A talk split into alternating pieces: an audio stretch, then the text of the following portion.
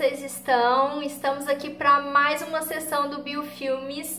Hoje, o primeiro biofilme de 2020, então eu trouxe um filme mega bacana, cheio de efeito especial, que eu tenho certeza que se você é, gosta de biologia, se você gosta de questões ambientais, com certeza ou já viu ou tem muito interesse nesse filme, tá? É um filme muito legal. Se você gosta então de aprender biologia, é, saber sobre questões ambientais, fique aí até o final do vídeo, se inscreva no canal, tem aqui o, o linkzinho no, no próprio vídeo, tá? E acompanhe a prof aí, que tenho certeza que vai ser é, um, bastante proveitoso para vocês, cheio de conhecimentos novos, tá? Então hoje a gente vai falar sobre o filme Avatar. Esse filme é muito legal. Demorei para ver, mas já vi várias vezes e vi de novo para fazer o vídeo para vocês aqui, né? Então, assim, a gente fala, vai falar basicamente de conceitos biológicos que estão envolvidos por trás de Avatar. Eu não vou ficar focando somente nas questões ambientais, que é evidente que o filme fala. A gente vai comentar, mas eu quero comentar outras coisas interessantes que o filme traz pra gente e que a gente pode dis discutir numa aula de biologia, né? Como que será? Então eu vou falar alguns tópicos interessantes. Antes disso daí, eu vou falar uma sinopse básica do filme para vocês conseguirem entender, né, esse esse filme. Então, o filme Avatar, ele vai acontecer no ano de 2154, ou seja, está muito longe, né, da, da, dos nossos 2020 aqui. Ele é um filme que acontece no futuro, tá? E é, é um filme que não vai ficar focado só no planeta Terra. Apesar de ter vários humanos, né? O filme acontece basicamente todo num novo planeta que é descoberto, que é Pandora, né? Esse planeta cheio de riqueza ambiental, cheio de recursos naturais. Um desses recursos naturais é o nobitanium, que é um minério. Então o que, que acontece? Os humanos estão tentando explorar esse no novo planeta para extrair esse minério desse novo planeta. Ou seja, humanos como sempre gananciosos, né? Então, é, isso é bem mostrado ali no filme. Basicamente é isso. Então, existe uma corporativa, que é a corporativa RDA, que é a que quer fazer a extração do minério lá nesse planeta chamado Pandora. E nesse planeta chamado Pandora não tem humanos, né? Os humanos eles vão para lá para explorar, mas tem algum alguma vida? Tem vários animais e tem o que eles chamam de humanoides, né? Que seriam é, os naves. Naves não são humanos, é uma outra espécie que existe em Pandora. E aí é, é bem claro, né? Quem já ouviu falar aí do Avatar eles são organismos azuis, são organismos muito altos, de 3 metros de altura, que tem as orelhinhas meio pontiagudas assim, e além disso eles têm um comportamento muito diferente né, dos humanos em 2154, que já não é muito diferente dos que estão aqui vivendo né, na, nesse período são organismos, né, que têm uma paixão muito grande pelo meio ambiente, pela natureza. Eles têm contato, né, com a mãe terra ali o tempo inteiro. Eles querem proteger o meio ambiente, diferente dos seres humanos que querem extrair tudo que está ali naquele meio ambiente, né, é, para conseguir ganhar dinheiro. Então, é, essa espécie ela vive em harmonia com o meio ambiente. É por isso que os seres humanos lá no, no, durante o filme chamam muito esses naves de indígenas, como se fossem índios, porque eles estão associados ao que a Terra é, fornece para eles, tem essa harmonia com o meio ambiente. E aí essa corporativa fundou lá nesse planeta um laboratório e levou um monte de pesquisador para esse laboratório por quê? Porque eles tinham que ter contato com a população nave ali daquele local onde eles queriam explorar, dessa espécie nave que existia ali, que existia ali naquele planeta Pandora. E aí o que, aconteceu? Com muita engenharia genética, esses pesquisadores conseguiram em um laboratório é, fazer o que é chamado de avatar. Então o avatar não é um nave, avatar é uma outra, é tipo um outro organismo que foi criado pelos humanos, tá? E o que, que é esse avatar? Uma mistura de humanos e de nave. Ele tem o DNA do ser humano e ele tem o DNA dos nave, tá? Então são organismos também azuis, né, altos e tudo mais, mas que tem o DNA do ser humano ali. E é, quem vai participar desse programa Avatar tem lá a doutora Grace, que é a bióloga, né? Que você olha assim, nossa, essa daqui é igualzinha eu. Vai, vai, quer ir para campo, quer coletar e tudo mais. Mas tem ali um, o principal, que é o Jack Sully, que na verdade é, ele era militar, né? E ele foi convocado para trabalhar como pesquisador ali no laboratório no programa Avatar. Então ele é um dos principais que vai trabalhar nesse programa Avatar que foi criado dentro desse laboratório. E aí o filme se desenvolve com essa guerra que existe ali entre humanos e nave, né? no qual a gente vai ter a disputa pelo unobitânio, né, que, seriam esse, que seria esse minério aí que gera riqueza para os seres humanos. Essa é a sinopse do filme para a gente conseguir entender e discutir algumas questões. O que, que eu quero discutir com vocês? Eu quero discutir um pouquinho de genética, eu quero discutir um pouco sobre origem da vida e eu quero discutir um pouco também sobre evolução, porque tudo isso a gente consegue discutir nesse filme, além das questões ambientais que eu vou deixar um pouco para conclusão para a gente falar, tá? Então a primeira coisa que eu queria falar com vocês é sobre a genética. O que que a gente pode abordar de genética nesse filme? A entrada do Jack Sully, né, do, do Jake Sully lá na, no programa Avatar. É, ele é o irmão gêmeo do pesquisador que trabalhava lá no, no programa Avatar. Esse cara que trabalhava lá no programa Avatar, ele faleceu e eles precisavam substituir por uma outra pessoa, mas eles não substituíram por qualquer um. Eles foram atrás daquele que era o irmão gêmeo dele. Por que isso? Porque eles eram gêmeos univitelinos. E o que, que acontece com gêmeos univitelinos? Eles têm o mesmo DNA. Então, uma pessoa com DNA diferente não ia conseguir trabalhar com aquele avatar que tem metade do DNA da pessoa e metade do DNA dos naves. Teria que ser uma pessoa que tem o mesmo DNA. Mas existe essa pessoa, gente? Não existe. Só existe em caso de gêmeos univitelinos. Cada um tem seu DNA. Mas os gêmeos univitelinos não, eles têm o mesmo DNA com as mesmas características ali mas eu já vou explicar algumas coisinhas para vocês sobre isso também, que hoje é um pouquinho diferente, tá? Então, gente, o que, que são gêmeos univitelinos? Gêmeos univitelinos são aqueles que juntou um espermatozoide com um óvulo, fecundou, uniu, formou um zigoto e esse zigoto começa a crescer e se divide em duas células e essas células começam a se diferenciar e formar dois organismos. Então, esses dois organismos que vieram de um único zigoto são chamados de gêmeos univitelinos. Agora, o que que acontece? O que, que que são aqueles gêmeos, né? Que não são os univitelinos, os bivitelinos.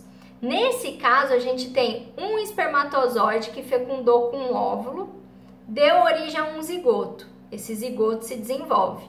E aí a gente tem um outro espermatozoide que fecundou com outro óvulo, dando origem a um outro zigoto que começa a se desenvolver também. Então eu tenho a formação de dois bebês, né, de dois organismos, enfim, a partir de dois zigotos, né, diferentes. Então eu tenho a formação de dois zigotos, dois organismos. No univitelino, um zigoto forma dois organismos. Então, o que, que acontece? No univitelino, todo o material genético daquele zigoto passa para os outros organismos. É por isso que a gente fala que eles são organismos idênticos, né? São muito parecidos. Tem o mesmo material genético. Tanto é que existem vários casos que foram parar na justiça, né? De, por exemplo, o pai não quer assumir a paternidade do filho fala que não é o pai. E aí você vai ver ele tem um irmão gêmeo. Ou seja, quando vai fazer o teste de paternidade, os dois são pai da criança. Se ele não assumir a responsabilidade, fica como se os dois fossem pai. Por quê? Porque o material genético é o mesmo, tá? E é por isso então que o Jack Sully lá conseguiu entrar no programa, porque ele tinha o mesmo material genético que o irmão gêmeo dele.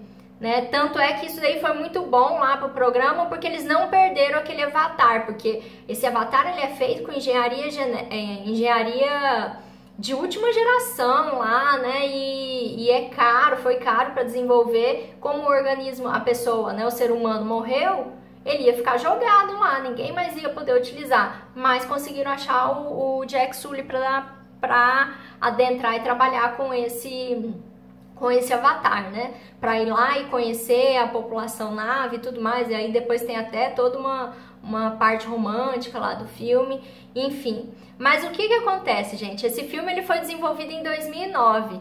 E hoje a gente já sabe que tem pequenas diferenças entre o DNA de gêmeos univitelinos, né? Pelo menos acredita-se que a maioria deles vai, é, vai apresentar essas diferenças. Não quer dizer que todos apresentem, não, mas a maioria vai apresentar pequenas diferenças. Que pequenas diferenças são essas? São mutações ou variantes genéticas, né? Algumas alteraçõezinhas ali num cromossomo ou no outro que surgem após a divisão do zigoto. Ou seja, eu tenho a formação do zigoto, né?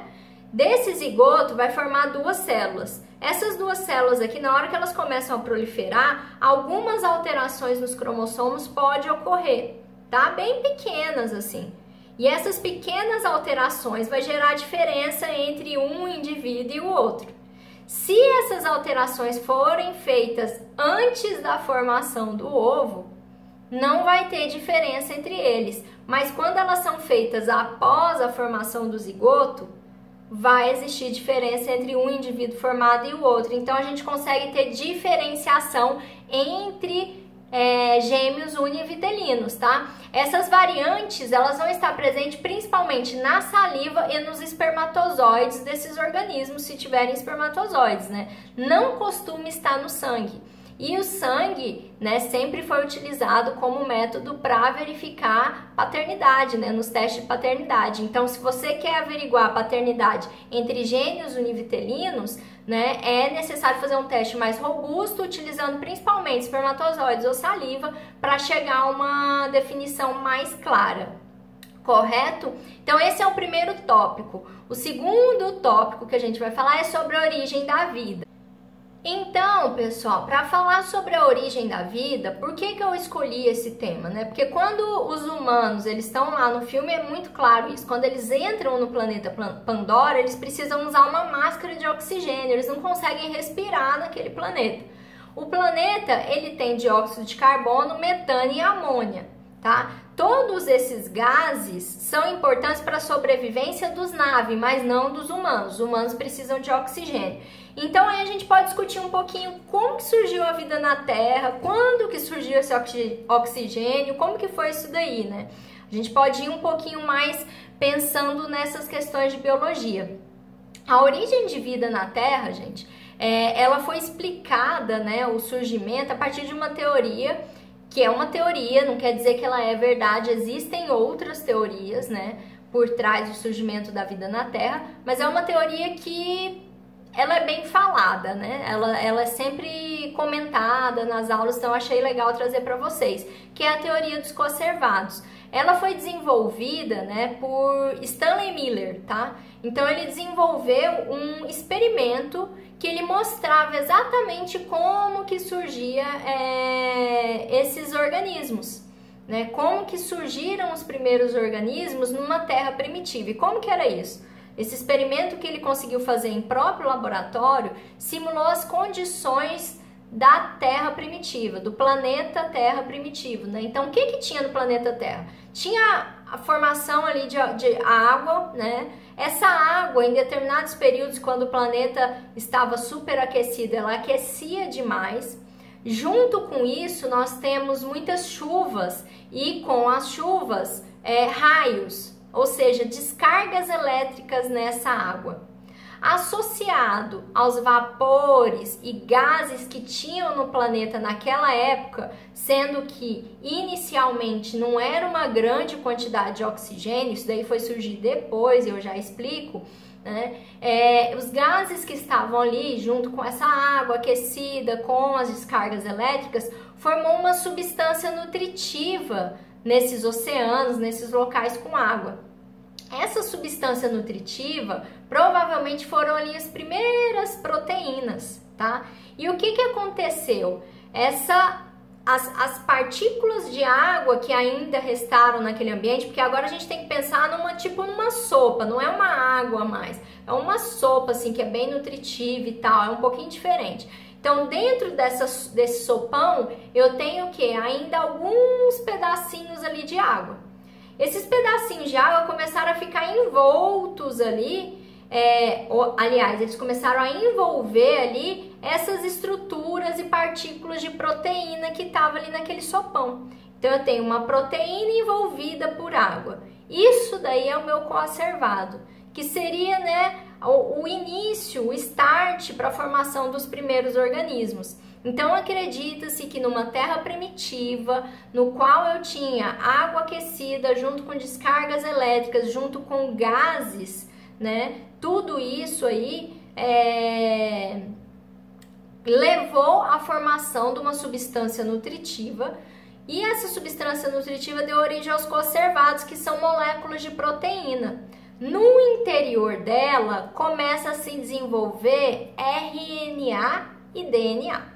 Primeiro o RNA, depois o DNA. Porque o RNA ele não era tão replicável assim quanto o DNA, tá? Então ele começa ali a desenvolver o DNA, o RNA e se replicar. Surge a partir daí, já que eu tenho proteína, os primeiros organismos que eram ainda de uma célula só, né? Unicelulares. Então, se eu começo a formar DNA, RNA, eles começam a se reproduzir, já tem um, um organismo ali que é inicial, ele é bem, né? É, vamos dizer assim, rudimentar, mas tem uma célula só, mas ele consegue se reproduzir e tudo mais. Então já é um dos primeiros organismos que surge a partir dessa terra primitiva, a partir desses coacervados. Depois do surgimento dos primeiros organismos unicelulares, surgem os organismos pluricelulares. Então, ó, vamos falar um pouquinho mais aqui sobre a questão do RNA. Então, pessoal, retomando um pouquinho né, sobre as primeiras moléculas que surgiram dentro dos coacervados, que eram estruturas ricas em proteínas, provavelmente surgiu o RNA porque ele é replicável e isso é muito importante para os organismos conseguirem tipo se reproduzir, produzir outros organismos também, né? E garantir a sobrevivência deles ali naquele ambiente. Surge primeiro o RNA, mas o RNA ele não é tão replicável assim. Então começam a surgir novas né, moléculas importantes nesse processo e que são mais replicáveis. Por exemplo, o DNA. Aí surge o DNA, né? Então primeiro surge o RNA, depois surge o DNA, tudo isso nesse ambiente bem inconstante ali do planeta e tudo mais. É, agora, será que surgem primeiro os organismos procariontes ou eucariontes? Como que se dá isso? E o surgimento dos organismos fotossintéticos ou heterótrofos, né? Como que acontece? Então, acredita-se que inicialmente surgiu os organismos procariontes. Lembra o que, que são eles? Organismos procariontes são aqueles que têm a membrana externa na célula, mas dentro da célula lá é tudo meio bagunçado, não tem separação, o núcleo fica misturado com tudo, né? Não tem uma membrana que separa o núcleo do restante da célula. Isso é a característica básica, tá? Tem algumas peculiaridades ali também entre procarionte e eucarionte que eu não vou adentrar hoje. Mas basicamente eles não têm a formação dessa carioteca. Então o que, que acontece? Surgem esses organismos que estão um pouquinho mais bagunçados ali e depois, com o tempo, a membrana externa de alguns desses organismos começa a adentrar a parte interna da célula. Esse processo é chamado de endoinvaginação, tá? Então ela vai adentrando a parte interna da célula e aí ela começa a formar membranas internas na célula. Uma dessas membranas é a que vai revestir o núcleo e separar a região do núcleo do restante da célula, deixando ele mais organizado, que a gente fala, tá? Então, esses são os organismos eucariontes. Primeiro procariontes, depois os organismos eucariontes. E aí, em relação aos heterótrofos e fotossintéticos, né, organismos fotossintéticos, não tem uma ordem direito para o surgimento desses organismos, mas o que sabe-se é que provavelmente eles surgiram a partir de um modelo de endossimbiose. O que, que é essa endossimbiose? Eu tinha lá a célula com o núcleo bem organizado, uma célula eucarionte. De repente chegou uma célula de um procarionte heterotrófico e grudou naquela, naquela célula do organismo eucarionte, tá? Só que ela não só grudou, ela entrou e ficou vivendo lá dentro. Provavelmente daí surgiu as mitocôndrias, tá? E deu origem àqueles organismos heterotróficos desse processo de englobamento de uma outra célula pela célula eucarionte e começou a viver tudo em conjunto ali. Isso é chamado de endossimbiose, por isso que a gente fala que é um, um modelo endossimbiótico de formação. E no caso né, da, daqueles organismos fotossintéticos, provavelmente um procarionte fotossintético já se associou a uma célula de eucarionte e também foi englobado na hora que ele foi englobado, ele começou a ficar lá dentro dessa célula e passou a viver lá. Como ele era fotossintético, aquela célula eucarionte agora começa a virar fotossintética também. E aquele organismo que foi englobado provavelmente deu origem ao que são os cloroplastos hoje, tá? Então, assim surgem os organismos fotossintéticos e os hetero, é, e os heterotróficos, né? A partir do surgimento desses organismos fotossintéticos, eucariontes, começa a acontecer o que no planeta, gente? Fotossíntese. E com isso aumenta o nível de oxigênio no planeta. A partir do momento que eu tenho um aumento da, do nível de oxigênio, passa a ser possível realizar a respiração aeróbica. E aí eu começo a diversificar vários grupos animais, né? Tananã, e inclusive mais futuramente dando origem ao ser humano. Então foi assim que surgiu a vida no planeta, tá? Então a gente consegue falar um pouquinho disso e entender a questão, a associação do ser humano com o oxigênio, né? Não é que o planeta sempre teve oxigênio, mas quando esse oxigênio adentrou, começou a ficar em grande quantidade no planeta, isso possibilitou uma respiração aeróbica e diversificação de grande número de organismos, até chegar à formação dos seres humanos que dependem desse oxigênio. O que não é o caso daquelas espécies que estão lá em nave, da espécie de Pandora, né, que são o, a, a população nave, né, a espécie que vive lá em Pandora, que são organismos mais distintos, né? São organismos que não necessitam do oxigênio.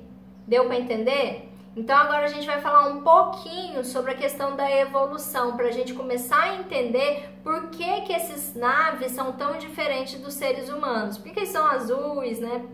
Dá pra gente ter uma ideia, dá pra gente discutir sobre isso, tá? E é isso que eu quero falar com vocês nesse terceiro tópico sobre questões biológicas no filme Avatar. E aí, pessoal, para a gente falar um pouquinho sobre o processo de evolução, aonde que isso daí está bem evidenciado no filme, né? Por que, que os naves são organismos tão diferentes? São azuis, têm 3 metros de altura, não respiram oxigênio, respiram outras coisas, tem rabo, né? Por que, que eles são tão diferentes? E não são só os naves humanoides, mas todas as espécies que lá existem, né? Então a gente tem uns rinocerontes tudo diferente, um cavalo que tem cinco patas, né? É, por que, que esses organismos são diferentes? Aí a gente pode falar um pouquinho de teoria da seleção natural, a teoria que foi elaborada por Darwin, hoje já tem outras, né? A teoria moderna associada a essa teoria de seleção natural, que envolve questões genéticas também, que Darwin na época não sabia e aí é, é legal a gente pensar naquela frase temática, né? da, da teoria da seleção natural, naquela sentença temática que fala que o quê? Devido à luta pela vida, formas mais bem adaptadas à sobrevivência deixam uma progenie maior e aumentam a frequência de uma geração para outra.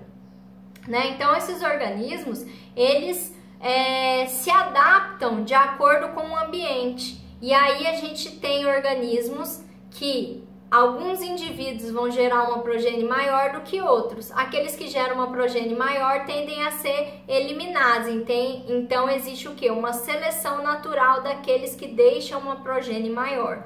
Aí para a gente tentar entender isso, a gente tem que voltar lá no que Darwin é, falava em relação às girafas, o exemplo clássico dele em relação às girafas, né? O que, que ele falava? Que existiam girafas de pescoço comprido e de pescoço curto no ambiente, todos eles convivendo e se alimentando bem. Num determinado momento, o planeta passou a não ter mais plantas muito baixas, lá naquele local onde as girafas existiam. Tinha só árvores muito altas. Então, o que, que aconteceu com aqueles indivíduos de pescoço mais baixo? Não conseguiram se alimentar porque não conseguia pegar né, as folhas lá do, do, da região mais alta e começaram a morrer, deixando menos descendentes, enquanto aqueles de pescoço comprido foram deixando cada vez mais descendentes. Então, o que, que me mostra isso?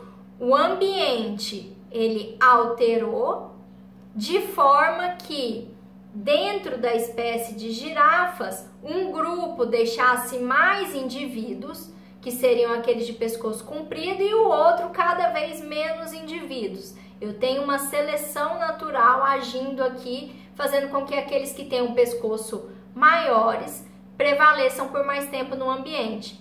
Aí vamos voltar então lá para o ambiente da Pandora, né? É, o planeta Pandora. Gente, o planeta ele é todo diferente, para começar pelos gases que eu falei que lá existem, né? A vegetação que é diferente. A gente não sabe direito como que são os processos em relação a, aos, aos organismos vegetais que ali, que ali estão, né? Então é até engraçado que numa parte do filme lá, a doutora Grace, que Grace, né, enfim, que trabalha no laboratório, é a chefe do laboratório, ela fala, ai, preciso coletar umas amostras aqui. Por quê? Porque o ambiente é muito diferente daquilo que tem no planeta Terra. E esse ambiente diferente possibilitou pressões seletivas ali diferentes.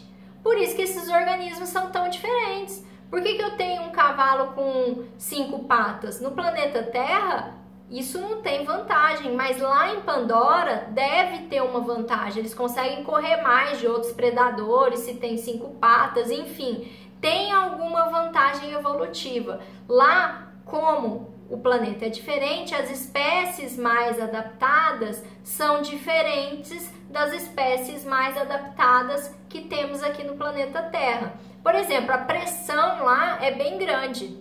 Isso poderia fazer esses organismos serem maiores, né? Então isso é só uma das questões aí que nós podemos discutir, porque realmente os bichos são muito diferentes, mas da onde que vem isso? Se o planeta é tão diferente, consequentemente o processo evolutivo ocorreu de outra forma, não é igual ao planeta Terra.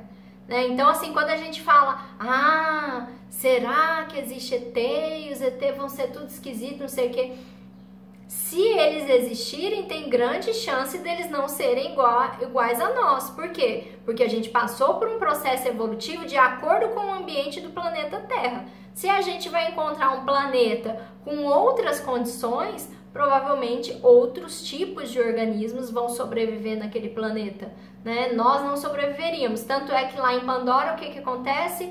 O homem chega lá e tem que usar máscara. Se ele não tivesse máscara, ele não ia sobreviver. Né? Então, essa é uma das questões que dá para ser discutidas. Só para concluir a nossa aula, eu queria falar um pouquinho sobre o tema geral do filme, que é sustentabilidade, mas assim de forma bem rápida, tá? É... O Jack Sully, no final do filme, ele fala assim: não há mais verde na Terra. Que é uma coisa que, se você vê o filme uma vez, você não vai reparar, mas depois de ver várias igual eu, eu comecei a reparar nas falas, né? O Jack Sully ele fala: não existe mais verde na Terra. Isso em 2154. E de fato, se a gente continuar caminhando do jeito que está o planeta, não vai ter mais verde mesmo. Porque a gente não valoriza o verde que nós temos, nós não valorizamos as florestas, né? Então, é, o que, que é necessário ser feito? Questões sustentáveis. A gente tem que pensar mais em sustentabilidade. O que, que é essa sustentabilidade? É uma ação continuada e repetida num futuro previsível. Não é uma ação que eu faço hoje. Hoje eu não joguei lixo na rua, então eu estou sendo sustentável, mas amanhã eu jogo. Hoje eu separei o meu lixo. Não, mas amanhã eu já não vou mais separar. Hoje eu separo, amanhã eu não separo, depois eu volto a separar. Não. Sustentabilidade é algo contínuo que você vai continuar fazendo por muito tempo. E ele não vai envolver só você. Ele vai envolver pelo menos é, quatro aspectos, que é o aspecto ambiental, ou seja, ele tenta fazer com que o meio ambiente esteja cada vez melhor, né? É, aspecto econômico, então ele tenta fazer com que a economia gire ao redor daquela sustentabilidade. Sustentabilidade não é algo que você faz para, é, por exemplo, diminuir o seu o seu ganho de dinheiro. Na verdade, é algo que você faz para aumentar o ganho de dinheiro. Infelizmente, né, as pessoas realmente são gananciosas a ponto de só levarem a sustentabilidade para frente pensando assim. E de fato a gente tem que passar a ter ideias sustentáveis que melhorem a economia. Tanto é que hoje é muito utilizada a ideia de sustentabilidade, por exemplo, para fazer é, ecoturismo. Ecoturismo está relacionado com a sustentabilidade e gera renda. Então tem que ser pensado a questão social, ou seja, não adianta só eu fazer, a comunidade tem que estar envolvida, a escola tem que estar envolvida, a universidade, os pesquisadores todos os âmbitos sociais e culturais também. Então a sustentabilidade é tudo isso daí envolvido. Nós temos que começar a pensar sobre isso mesmo, porque de fato, como o Jack Sully falou, daqui a alguns anos a gente pode não ter mais nada e nós sabemos da importância né, dessa, dessa matéria verde que nós temos no planeta para garantir a nossa sobrevivência, né? E aí, para finalizar, a Grace, né, a doutora Grace, ela fala assim no momento do filme é, pro Jack Sully: tente ver a floresta através dos olhos da, Neiri, de, da Neytiri, né? A Neytiri, ela é uma nave lá que de uma população e tudo mais, que tem um envolvimento todo emocional com Jack Sully no final do filme. Mas a doutora Grace fala, presta atenção no que ela fala Tente ver a floresta pelos olhos dela. E aí a gente começa a entender o papel né, do, do professor, do ambientalista, do biólogo, que é justamente tentar mostrar para vocês a importância da floresta. Tente enxergar a floresta, tente enxergar o meio ambiente através do que a gente está falando, porque a partir daí a gente pode mudar concepções. Então eu achei muito interessante essa fala dela. A Neytiri, na verdade, ela é como se fosse um professor ali também, não só a doutora Grace, né, mas a Neytiri, ela é como se fosse um professor, porque ela vai ensinar pro Jack Sully to, todos os costumes que ela tem ali com a população dela, por que, que ela valoriza tanto o meio ambiente, o Jack Sully vai aprender, vai conseguir Antes ele não tinha no começo do filme, mas ele vai conseguir enxergar a importância das florestas,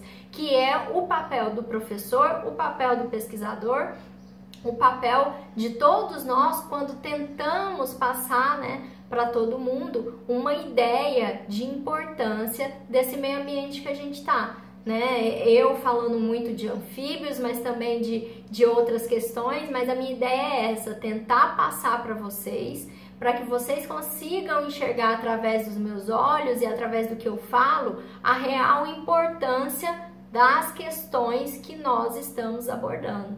Tá? Então é, eu finalizo aqui com essa reflexão que eu achei bem legal e espero que vocês tenham gostado. O vídeo ficou um pouco longo, mas é válido. Tem muita informação bacana para você aprender e para você aplicar depois, hein? Muita coisa para ser discutida. Beijo para vocês, até a próxima.